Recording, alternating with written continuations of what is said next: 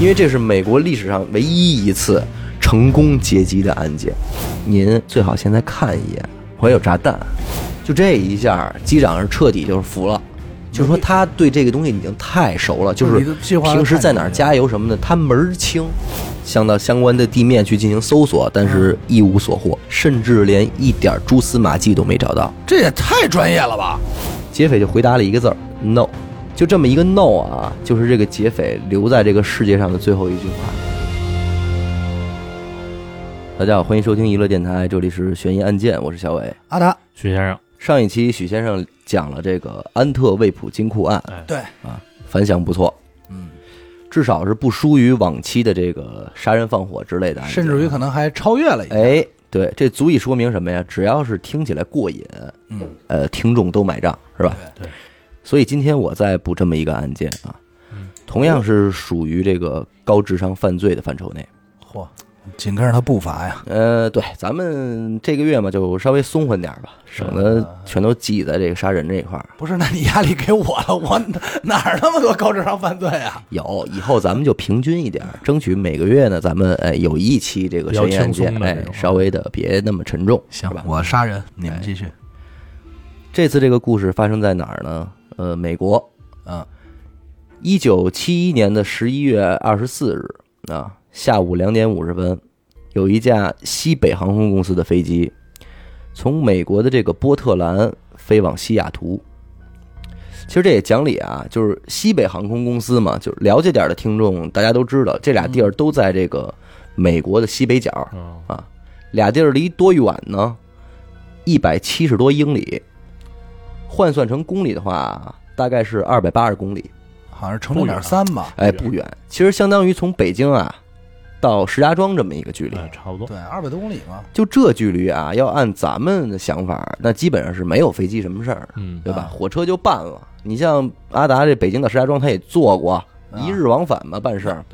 就是对，往返一日，对，一俩小时加上到办事儿都够了，对对吧？但是人家毕竟是美国嘛，它到今天也是如此，就是航空方面它比较发达，像飞机型号啊、种类什么的也特别多。嗯，他们现在基本就是远地儿大飞机，近地儿小飞机啊，航班密集的就跟这个公共汽车是一样的。嗯，而今天的这个案件呢，就发生在这架飞机上嗯，啊，近飞地儿机上哎，近地儿小飞机嘛，啊，像这距离啊，基本上小飞机也就够用了。这飞机有多小呢？嗯，整个飞机一共是六名机组成员，外加三十六名乘客。那真是小飞机哎，啊。倍儿小。而就是这么一个小飞机上啊，诞生了轰动全美、十分具有传奇色彩的这么一起案件。啊这都不是说都市传说的量了，那这就得是美国传奇的量了。啊嗯，这三十六名乘客里有这么一个乘客，上了飞机以后就直接坐在了整架飞机最后一排的一个位子上啊啊。其实按理说这地儿啊，这种位子一般人不爱坐，啊！我就爱坐这儿。不，它一来是不舒服，对二来是它不安全，你知道吗？就在飞机的最后一排这块来你讲你，指的不安全是就是发生事故以后，这个尾先部，先先出事儿，哎，尾部容易出事儿嘛。但是我爱坐这儿，一般都人少嘛，没人选。嗯，然后再看这位乘客呢，他是什么呢？穿着一身黑色的呢子大衣，啊，头上戴着一顶礼帽，手里还拎着这么一个皮包文化人啊，对，举止从容，甚至有些文雅，嗯俨然就是一个这个 gentleman 的装扮啊。嗯，但是你说这么体面的一个人，他干嘛坐这个最后一排来呀？就是按理说那肯定有目不的，差钱啊，是吧？应哎该就挑个好点儿、舒服点儿的地儿对是吧？但是这块儿我多说两句啊，嗯咱们今天这起案件的时间是一九七一年，啊，那个时候坐飞机这件事儿啊，对于美国人民来说也算是一件比较奢侈的事儿，啊，哎挺高级的，哎，高级的一种飞出行方式嗯，哎，所以说什么呀？不光是这位乘客有钱，基本上飞机上的其他乘客都有都挺有钱的，就都不差钱儿。哎，都不差钱儿。也正因为如此呢，所以当时对于空姐儿的选拔，嗯，也是十分严格。嗯，哎，就你这个空姐儿的这个身高啊、相貌啊、皮肤啊、谈吐、学历啊，就真得是啊哎，你都得符合一定的标准，条顺盘儿亮的哎，那种才有资格做一名空姐。所以那那个时候美国的空姐儿当时都是基本上就是扒拉脑袋是一个，嗯哦就都是百里挑一大美人儿。牛逼，其实跟咱们国家一样，咱们国家搁十多年前，你那空姐儿一说这人是一空姐儿，那肯定也是一漂亮妞儿，那肯定是。对吧？其实现在也嗯也呃，好不，点，现在可不是了，现在反正歪瓜是是歪瓜裂枣儿也有，也。有柴火妞，但也有是柴火妞大几率嘛。哎，对对吧，，相对来说，嗯，而当时美国这种小飞机啊，空姐儿的座位嗯也就通常被安排在这个最后一排，啊，哎，有这么一空姐座位。也就是说啊，咱们刚才说的这位绅士的男乘客紧挨着的座位，就是空姐儿的座位。啊，那咱们刚才说了，那会儿空姐儿她都是大美人儿嘛，那也挺哎，以所以就时不常的就有会有这种男乘客呀，他刻意的坐在这个位置上，就跟空姐儿搭了搭了话儿，是吧？贫会儿嘴之类的，说最近撩忙妹忙什么呢？有没有男朋友啊之类的？ 是哎，是就这类东西。我喜欢，所以按照这个思路呢，那他坐在这儿也就不稀奇了，嗯对吧？人家空姐儿归置完了东西之后，往后走回座位啊，嗯，往回走的路上就远远就看见这个这地儿坐着一人，心里就说说你操，讨 厌，说又又是来这套是吧？嗯骚扰我，弄我，哎，要要要弄我。那是没少被骚扰。呃，他肯定那肯定这这这捡多了，妈你们你你叉叉嘛那个，对你这给多少钱让你系安全带，你不你不系系什么的，全是这种。不不不不是，你操他妈奔奔那儿去了，继续继续，对，反正心心里琢磨着呢，这空姐儿呢也也就坐过去了。嗯，结果呢，飞机已经起飞了一会儿了。嗯，这位乘客完全没有跟这个空姐说话，哦，哎，只是礼貌的点点头什么的。那空装姐矜儿持，现在琢磨说你跟我这装什么呢哎呀你天对哎啊，你真行，这哥们儿，这哥们儿是干嘛呢？坐着之后啊，点了一杯苏打水，点了一杯威士忌，啊，哎，就跟那儿自个儿就小酌，就品，哎，喝的差不多呢，还点根烟。等会儿哎飞机上能抽烟，哎，能抽？这咱说那会儿可以那会儿的飞机让抽烟，你你哎想我就出生早了， 对，晚了，你啊晚是了晚了，没赶上好时候。我就应该赶上能抽对烟，哎，那那会儿不违反规定，能抽。抽着抽着烟啊，嗯这哥们儿弹了一下烟灰，然后从兜里拿出了一张纸条，嗯，嗯，折叠的非常好，一看就是事先写好的那种啊。小锦囊，哎，就递给了这个空姐儿。哦，空姐儿一看说：“哎，你这小丫子，要我微信号是哎，你不这是说我说什么来着？来了吧？哎是？，还终于中了还盼到你还了，装呢，真是一看就没憋好屁。那最终还是被我的美色所迷倒，吸引了哎，然后拿过这张纸条，石就榴裙下，就给揣兜里了，因为就没想看。说白了就是，你无非也就写个手机号啊什么的这样。啊我一天收多少哎，这对，纸纸条啊？条我一天收多了，不就这点事儿吗？嗯结果他把纸条揣兜里的这个动作，反而让这个乘客愣了一下，他没想到，于是他就跟这个空姐说说什么呢？说您最好现在看一眼，我有炸弹。 我操！等会儿吧，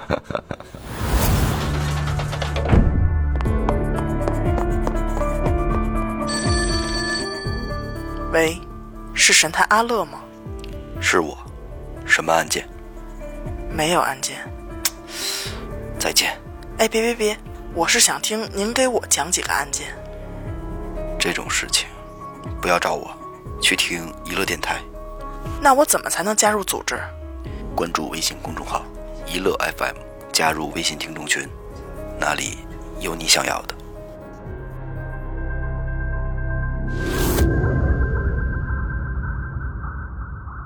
我这话一说完了，就空姐一下心里就紧了，啊，赶紧拿出纸条打开一看，上面写着：“我有炸弹，你就坐在这儿，别乱动。”哦，这看完之后，紧跟着这名乘客啊，就把自己的这个皮包敞开了一点，给这空姐看了一眼。啊，果不其然，里边一捆儿一捆儿的，还带着这个各种引线什么的呀，是个炸弹。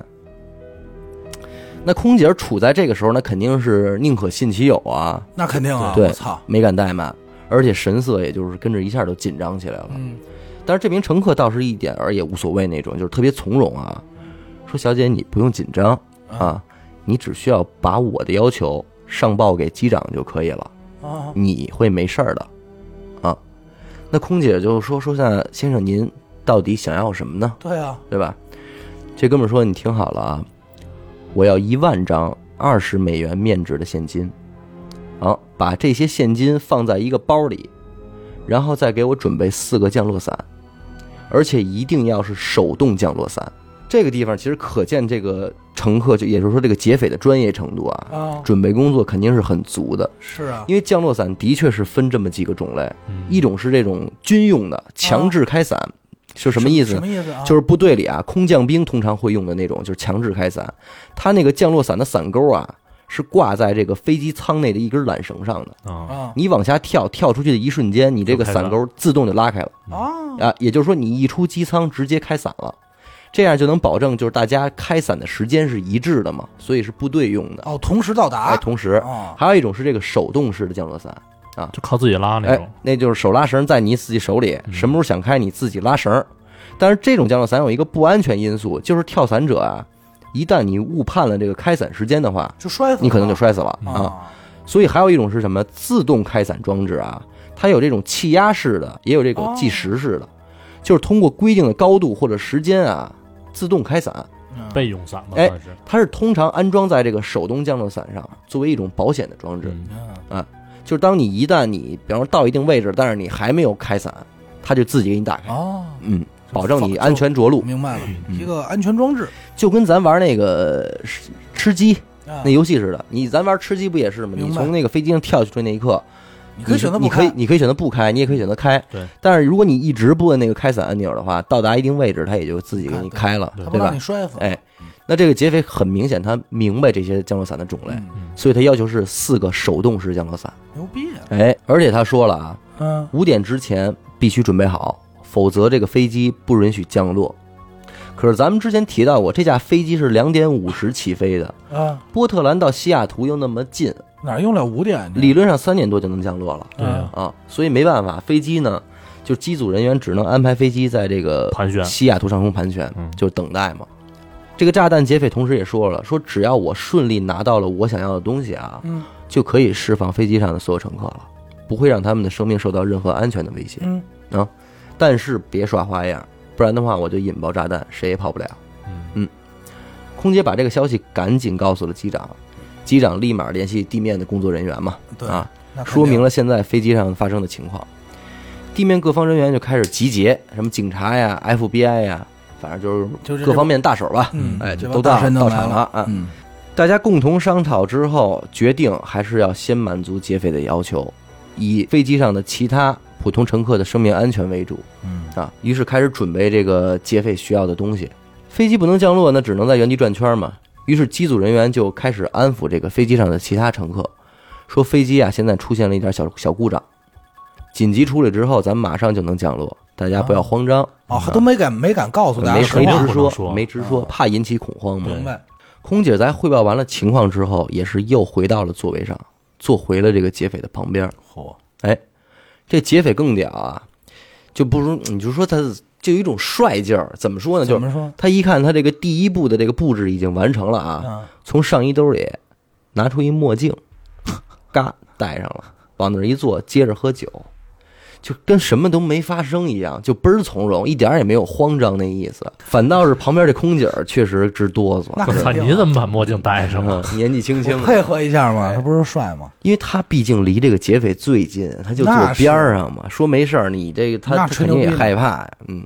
然后这个乘客看见这个空姐儿害害怕紧张啊，嗯，还会十分绅士的安慰这个空 姐儿，说：“小姐，你不用紧张，说只嘿哎，你尽管放心，只要你配合我，我会让你安全的。”就这样劝这个小姐这，他妈劫匪行哈，还挺挺暖特暖别男，从容，一点儿没有紧暖男张。啊不是，一般劫匪可能都是这句话，嗯是，吗？你仔细想想，一般都会是这句话，但但是是他分你说使出来什不么一样状态说出是来，那肯定是，对不对嗯让人玩儿就跟这谈笑风生啊，跟玩闹似嗯这的。我跟你说，这有点那个《钥匙之王》那老夫那哎老有劲儿点老夫的意思。哦哦哦哦，哎就那个五点二十四分的时候，地面的人员通知机组说东西已经准备好了，嗯让飞机降落。机组人员就赶紧向劫匪转达说：“您要的东西我们已经安排妥当了，啊，可以降落了吧？”哎，劫匪说：“没问题，降落吧。”这么着，在五点四十分的时候，飞机降落在了西雅图的机场。嗯，飞机刚一落地，劫匪立刻向空姐布置要求：嗯首先，飞机必须开到西雅图机场最远的一个角落里，并且要关掉机舱内所有的灯，啊，啊，然后由西北航空公司的工作人员徒步将自己需要的东西带到飞机下面等候，嗯且只能是一个人过来。嗯机长听完了也是一切照做啊，按照要求停好飞机，并且关上了所有的灯。嗯不一会儿呢，这个西北航空公司的工作人员也很听话，带着东西就过来了。嗯于是劫匪让空姐打开了飞机的后门，啊，让让空姐下去把这些东西拿上来。啊，临走之前还嘱咐空姐说：“记住我的话，别耍花样啊嘿，！”空姐呢，就是本来就害怕，也真是没敢耍什么肯花样。定听话呀，这听搁话，我我也听话，哎真的人。命搭理呢嗯就把这些东西就给拉上来了。嗯劫匪一看呢，说：“哎，四个降落伞外加一箱钱都到了，也很守承诺啊，嗯释放了飞机上的其他所有乘客，嗯并且还放了两名空姐，嗯，其中一个空姐就是一直坐在旁边这个。”哦，他给放了。哎，特别绅士，讲理讲讲理，就是你承都诺了吓成都这样了，嗯赶紧回去吧。对哎那这样一来呢，飞机上包括劫匪在内，还剩下五个人，嗯啊，五个人，三名驾驶人员和一名空姐儿，以及劫匪自己。嗯，然后这个劫匪就说啊，说现在马上给飞机加油。嗯好，机组人员安排地面工作人员马上给飞机加油。不一会儿油又加满了啊。嗯劫匪下令说，机长等三名驾驶人员立即起飞飞机，且不许从驾驶室里出来，不用讲，只有一名空姐儿。也就是说，只有空姐儿和劫匪两个人现在还在座位上，其他人就都是两个空间了。机长就问了，说：“那先生，咱们起飞以后往哪儿飞呀嗯？”劫匪说：“你先起飞啊，先往南飞就好了啊啊。”于是按照劫匪的要求，飞机再次起飞，并且向南飞去。嗯这个时候，劫匪把这个空姐叫来了，说：“来，小姐，说麻烦您告诉我，就说话非常客气啊，嗯说麻烦您告诉我这个飞机的后机舱门怎么打开。啊，嗯这点要说啊，这个小飞机啊，由于年代问题，它版本很老，嗯它在这个飞机正后方正中间的位置有这么一个门是可以打开的，跟咱们今天所做的这些客机都不一样都不一样。啊。对，而且一般的乘客其实是不知道飞机的正后方有这么一个门儿的啊，但是这个劫匪知道。正后方，对，正后那方就说明他对这个机型儿也了解过，很了解。啊，他这个劫匪知道这些，他问这个飞空姐儿这个门怎么开。空姐一听说说说飞先生这个门是不能开的，尤其是在飞行的时候，打开这个门会非常的危险。嗯，这劫匪一听就笑了，说 你你不懂，你不懂啊，哎，你不 懂，你不知道这个事儿嗯。说没关系，嗯你就告诉我怎么开就好了，其余的你不用管嗯啊。这个空姐儿虽然很害怕呢，但是还是照做了。嗯服从命令。哎，告诉他怎么先怎么着，再怎么着打开这个舱门。然后劫匪说：“OK，说你的任务呢完成了，现在你也去到驾驶室，没有我的命令不许出来。嗯”那到此为止，飞机上的其他四名机组人员就全部在前面的这个驾驶室里了，嗯，只有劫匪一个人在后面。嗯，当时也没有什么监控之类的，那劫匪在后面干什么，其实没有人知道了，对啊，对吧？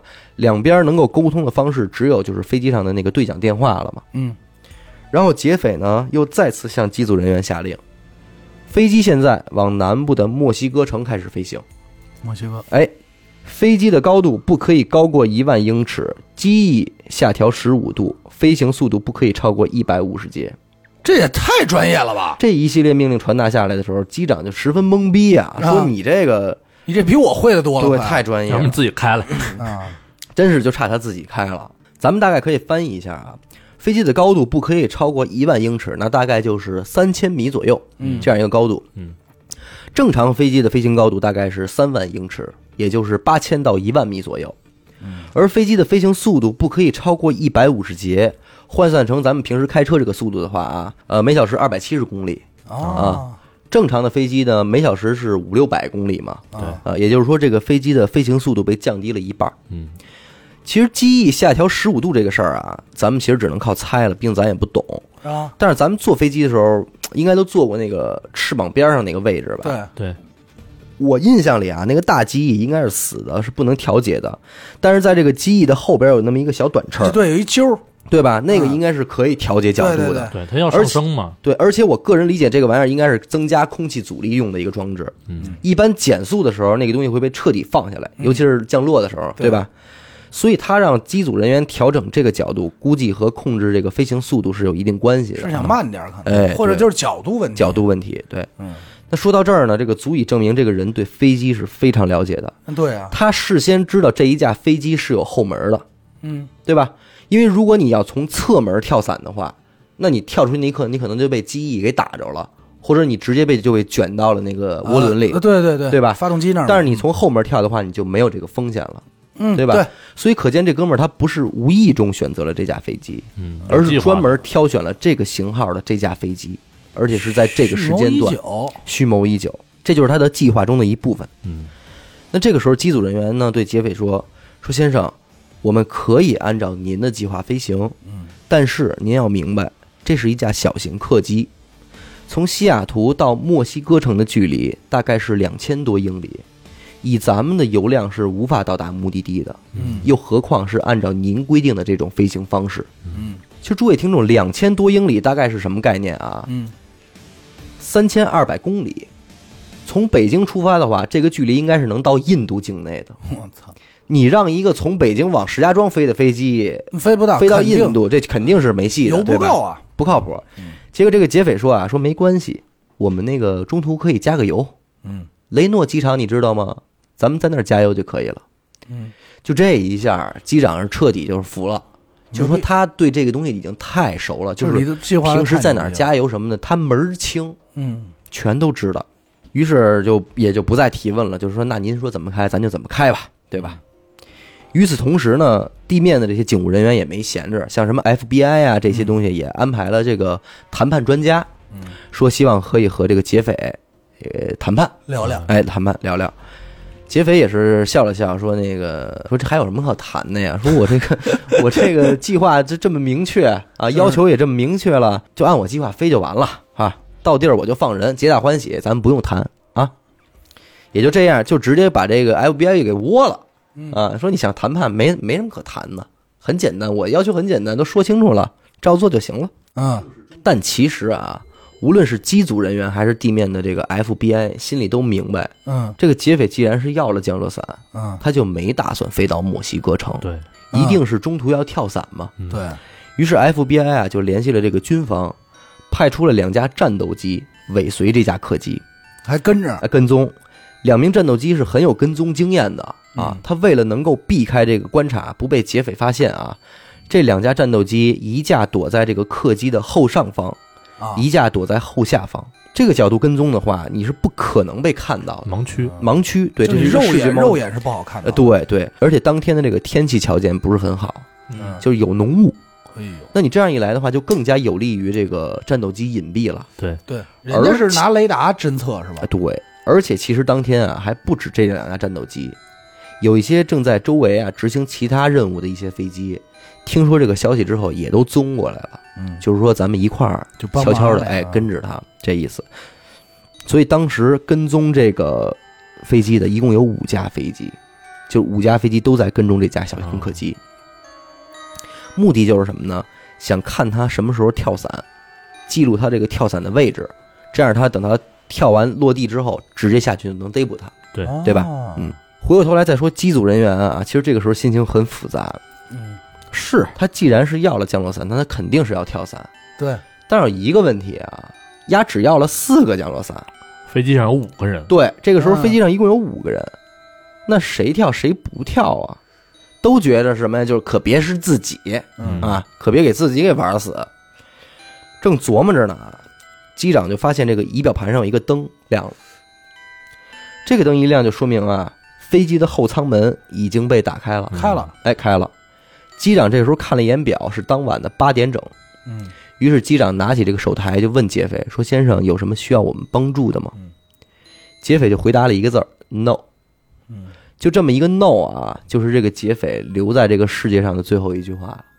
世界上世界上八点二十四分的时候，机长就觉得这个飞机明显的抖动了一下，心说：“嗯，可能跳伞了，他可能已经跳下去了。”但是也没敢马上到后面去查看，甚至都没敢再多问一句。嗯啊，始终就这么老老实实的开着这个飞机，一直到了十点多的时候，飞机开到了咱们之前说的那个要加油的机场，嗯雷诺机场啊。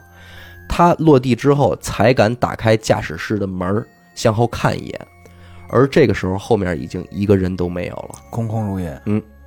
钱没有了，降落伞只剩下了两个，除此之外呢，就剩下了一条领带哼，这也是这个劫匪能留给警方的唯一一个证据了，贴身物品的啊。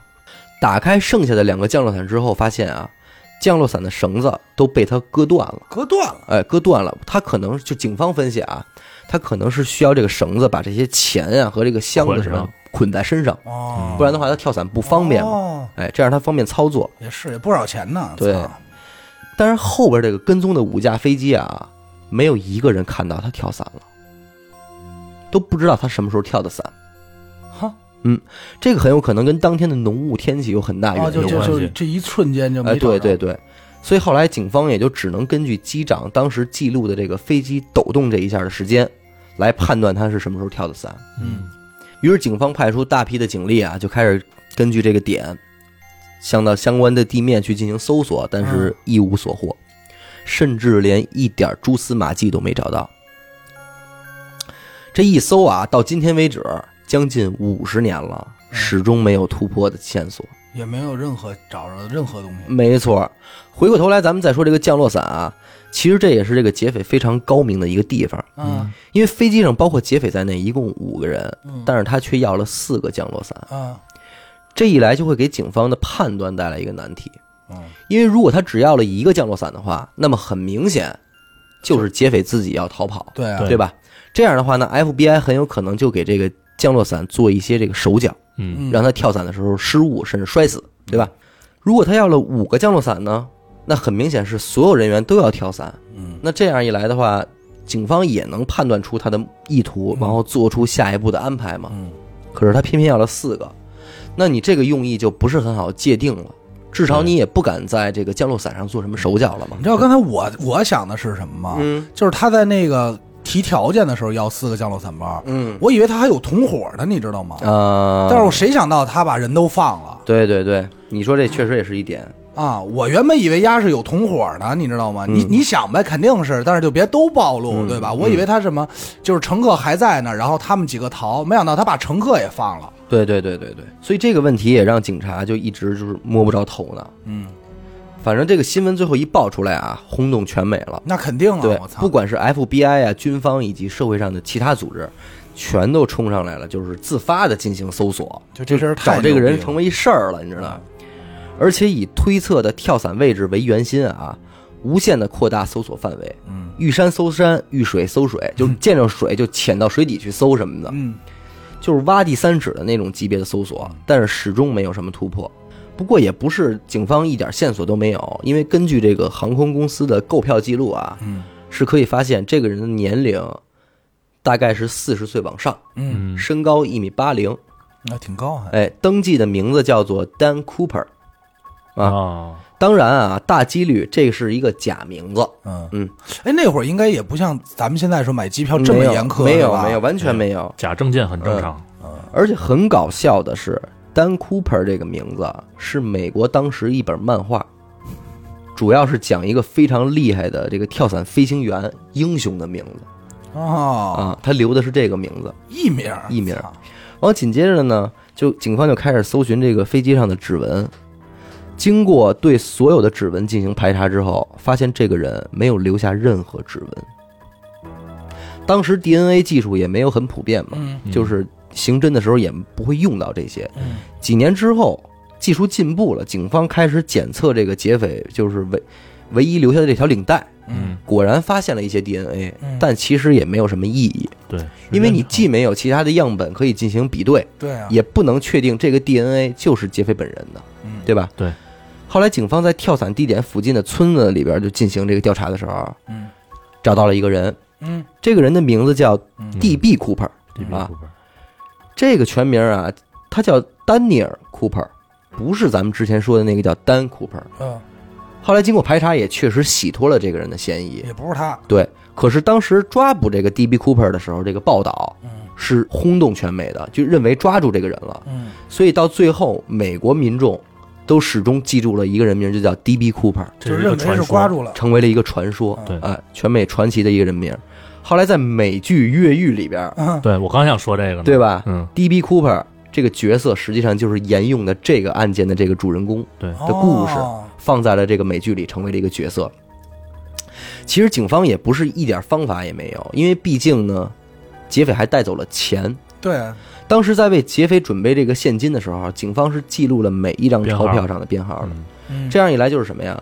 一旦这些钱在市面上进行了流通，进入到了银行，警方都可以顺藤摸瓜找到他的线索，对对吧？甚至可以揪出这个劫匪本人。但是令人奇怪的是，这些钱和这个人就好像是人间蒸发了一样，从来就没有再出现过。消失了，哎，大概是九年之后吧，然后有一个八岁的男孩在哥伦比亚河边上露营的时候，嗯在河边的淤泥里发现了三捆钱。嗯，这个钱币本身已经被严重腐蚀过了，嗯，就没法用哎，，但是通过钱上的编号可以确定的是，这些钱就是当年被 D.B. Cooper 带走的钱里的一部分。至此，这个案件也就没有再有过任何新的线索了。嗯嗯啊。不过正因为发现了这些钱啊，并且市面上也没有再发现其他流通的钱，所以有人就判断啊，说这个人已经死了，嗯对他已经摔死了，不然的话他不可能不去花这些钱，对啊，是？吧？很有可能说他就是当时他跳伞的时候他失败了，摔死在了某个地方。嗯然后尸体呢，可能就是落在河里边儿，就被水冲走了，很远很远，嗯找不着了找不着了。然后其中一部分钱呢，就被冲到了这个河边上，然后被这个八岁小孩儿给发现了。嗯，尽管如此啊，但是更多的美国民众更愿意相信这人没死，而且是成功就是逃脱，并且隐匿了起来，因为这是美国历史上唯一一次成功劫机的案件。就是好多美国民众甚至觉得这个人这些事儿吧，有点英雄色彩。我能明白，我能明白，嗯嗯就是说白了，他这个咱都不说抢劫这个行为本身了，就觉得这事对儿还挺帅的，对，被感觉他这个策划非常牛逼，哎嗯对非常帅啊，所以一直很多人就追捧他，所以后来就好多人啊，就是主动就跳出来说，说我就是 D.B. Cooper，哎，这事儿就是我干蹭的，热度蹭热度，但是最终也都是一一被排除了，好像美国人都爱干这事儿哈。啊，有点闲呢。对，然后这个案件啊，前前后后一共有一千多个嫌疑人，嚯，嗯但是一个个都被逐个排除了，就都不是。后来出现的一些粉丝是什么呀？出于对 D.B. Cooper 的崇拜啊，粉丝操开始对这个案件进行模仿，啊，就是照这个案件一模一样的去劫机。嗯，其实大部分人就是都被现场就直接抓住了嗯啊。但是在这些劫机犯里，有三个人顺利的完成了一系列的环节，成功跳伞嗯啊。但是只是在跳伞的最后一步，就落地之后被逮住了。落地成盒，没错，落地成盒了。但是这恰恰说明了一点，就是 D.B. Cooper 的这个跳伞计划的失败可能性是很低的。只要你跳了伞，你肯定能活。对，因为这个这些模仿者都成功跳伞了的话，对，那他应该是没有什么失败的可能性的，因为嗯对三个人都成功了，对吧？而且他们中间好多细节还都不知道，啊，对嗯，那这个人的话，应该理论上他是不会死的。嗯，而且美剧里边那个 D.B. Cooper 这个角色啊，嗯被安排的也很有意思。这个角色在美剧里说啊，说我当时要的不是二十万美金，我要了五百万美金。嗯，只不过当时美国政府为了不造成社会的恐慌啊，也不让自己那么没有面子，说的是哎，所以才对外宣称是二十万美金，但其实是五百万。那有这么一个设计的一个梗。二零一六年的时候呢，美国警方宣布啊，彻底的停止了对这起案件的主动调查，因为时间太长了。而且大家想一想啊，这个人一九七一年四十岁的话，他今天为止，他如果活着，应该已经九十岁高龄了，快百岁老人了。百岁老人了。对，就是还是否尚在人间已经不可考了。对，所以这个案件基本到今天为止，已经没有什么被侦破的可能性了。嗨，无非就费点钱而已，对对对对对，嗯但是它的确是美国就是有史以来比较著名的一个高智商犯罪的案件，嗯就是成功的。他们没有查查这个退退伍军人吗？呃，你怎么查呀？退伍军人那么多，嗯，但是我觉得这特别像一个军人所为。从哪方面讲？不是你不是军人所为的话，一般人谁会想或者说他特别具备飞行知识，嗯他这对飞机型号这么了解，对嗯飞机的飞行这么了解，对飞机的跳伞又这么了解。不是，首先因为我是这么想，就是一般人来说啊，咱就这么想，一般来说不敢选择先跳伞，嗯对吧？嗯，咱这咱要没跳过这点东西，就我我他妈查查自己学习没实践过的，没错看你哪敢跳啊？跳的没明错白吗？对吧？所以啊，但是我觉得也有可能是什么，这个人本身就是一个航空迷，对我刚才是这么想的，嗯，嗯，因为你因因为毕竟还有一点，他不知道那个机舱门怎么打开，嗯对吧？他还是要请教空姐儿的。嗯，如果他够专业的话，这种问题按理说应该是不需要咱有可能问的军用和民用飞机不一样嘛。就是哎嗯就是我我是这么想啊。还有一个就是觉得特别特别特别怪异的，就是说，相当于他已经计划好了他的跳伞路线了，嗯，嗯，对吧？对，他也就就是是说，这这个人的计划牛逼到他在哪儿落地，他是知道的。，对所以我们其实很难排除他在落地以后有有多么充分的准备，这些咱们是不得而知对，比的如。已经落地，脚边就辆车，对，人家就啊直接开着就走了，那你真是你哪儿找去啊？关键是挺挺逗的。包括就后来。就是，那你这么说，是不是应该是有有有这个空姐是见过他的长相的呢？有，也正因为有这些空姐见过他长相，才足以排查那些一千个嫌疑人。不是他，不是他，但是就没有还原这个肖像画吗？说这个还原了，有还原了，对哦，肖像画和照片都有，但是没找着人，没有任何意义。长得就还挺普通的，长得挺挺他妈的 gentleman 的，是吗？对，啊照就片是一看个标准的美国西西装。啊装革履的绅士的装扮。嗯，这真挺牛逼。其实二十万美金，一百六十万人民币，这是现在，呃，当时美元现在也是值钱，现在是六了嘛？当时我时是按八嗯当时应算该的，是接近十，我觉对，得，当时是应该是接近十，而且那200会儿万，吧而且那个时候美国本就美元本身的价值也是非常值钱的，嗯就是你还得在美元本身价值上翻一翻的话，我觉得，呃，二百万到三百万吧，还有就是他这个钱没花不花这个问题也挺逗的，我觉得刚等会儿啊，说说回钱这一块儿，我觉得他这个钱的数量是经过他计算的，你觉得它能够携带的是吧？对对，携带可是有多一点啊，货币的分量取决于什么呀？你你因为货币还有面值一说呢，它为什么不要一百元一张的呢？因为比较好追查吧。我我觉得它没有理由不要一百元一张的，可能不是面值小，流通快，流通快，对，比如说啊，他这种流通可以没准在什么自但动是贩卖机、几十年的时间都没有发现过。自动贩卖机这种，不是你自动贩卖机最终，只要你这个钱进入了市场，嗯一定会进入银行嗯的。我明白你意思，不是，我只是在想一个问题，就是说他他至少要这种小面额的，咱们都说了，他也很有可能大几率就是他准备的很得体，就是下下下了飞落地以后直接开车就走了，或者嗯已经安排好下一步计划，就是他很有以很有可能当天就已经不在美国境内了。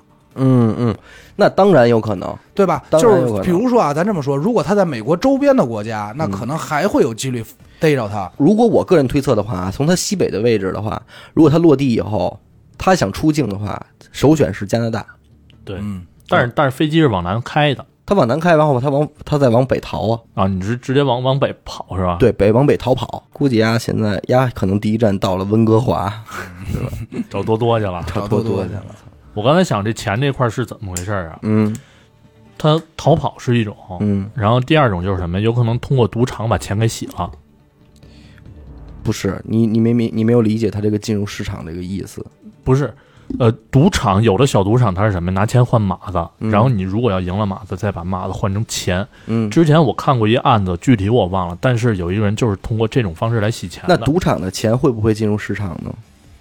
啊就，你说你这能整明白个意思吗整个就是就国内都没有流通，对，不是整他的意个思国是内的银行都在没有再发现过对这个编号啊，的货币。对，在美国就是没有了。嗯对哦没哦有哦了，这样啊，对，所以有很多人会推测他死了。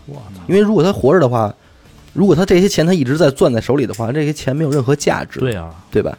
嗯，但是中间发现那三捆儿很有可能也就是飞行过空程中掉掉落了嗯对对，没绑好，啊，对，说到这个飞行过程啊，嗯我有过一种猜想，嗯，就是你看你刚从开始描述这个人是穿了一个呢子大衣，对吧？对对，在那个年代，我不知道有没有这种滑行服这种装置啊，嗯嗯但我我猜测他有可能里边会穿着这种类似的衣服。嗯就跟那然后飞鼠似的那个。对对对，跳下飞机之后啊，嗯，他之前不是选择两个降落伞吗？对，啊我觉得有可能就是类，就是让自己穿着这身衣服，尽可能滑得更远，嗯飞得更远，嗯嗯逃过这个侦测范围。其实我觉得也很有这种可能，因为想五架飞机跟踪他，嗯，他跳下去的那一瞬间，即便你看不到的话，他开伞这个这个目标还是挺大的，对我个人感觉，对对对，对吧所以说这个滑行的越远，嗯因为咱都知道看过那种滑行滑行的视频嘛，其实速度很快，嗯，就是你飘得远的话，能逃过这个其他的飞机的侦察范围。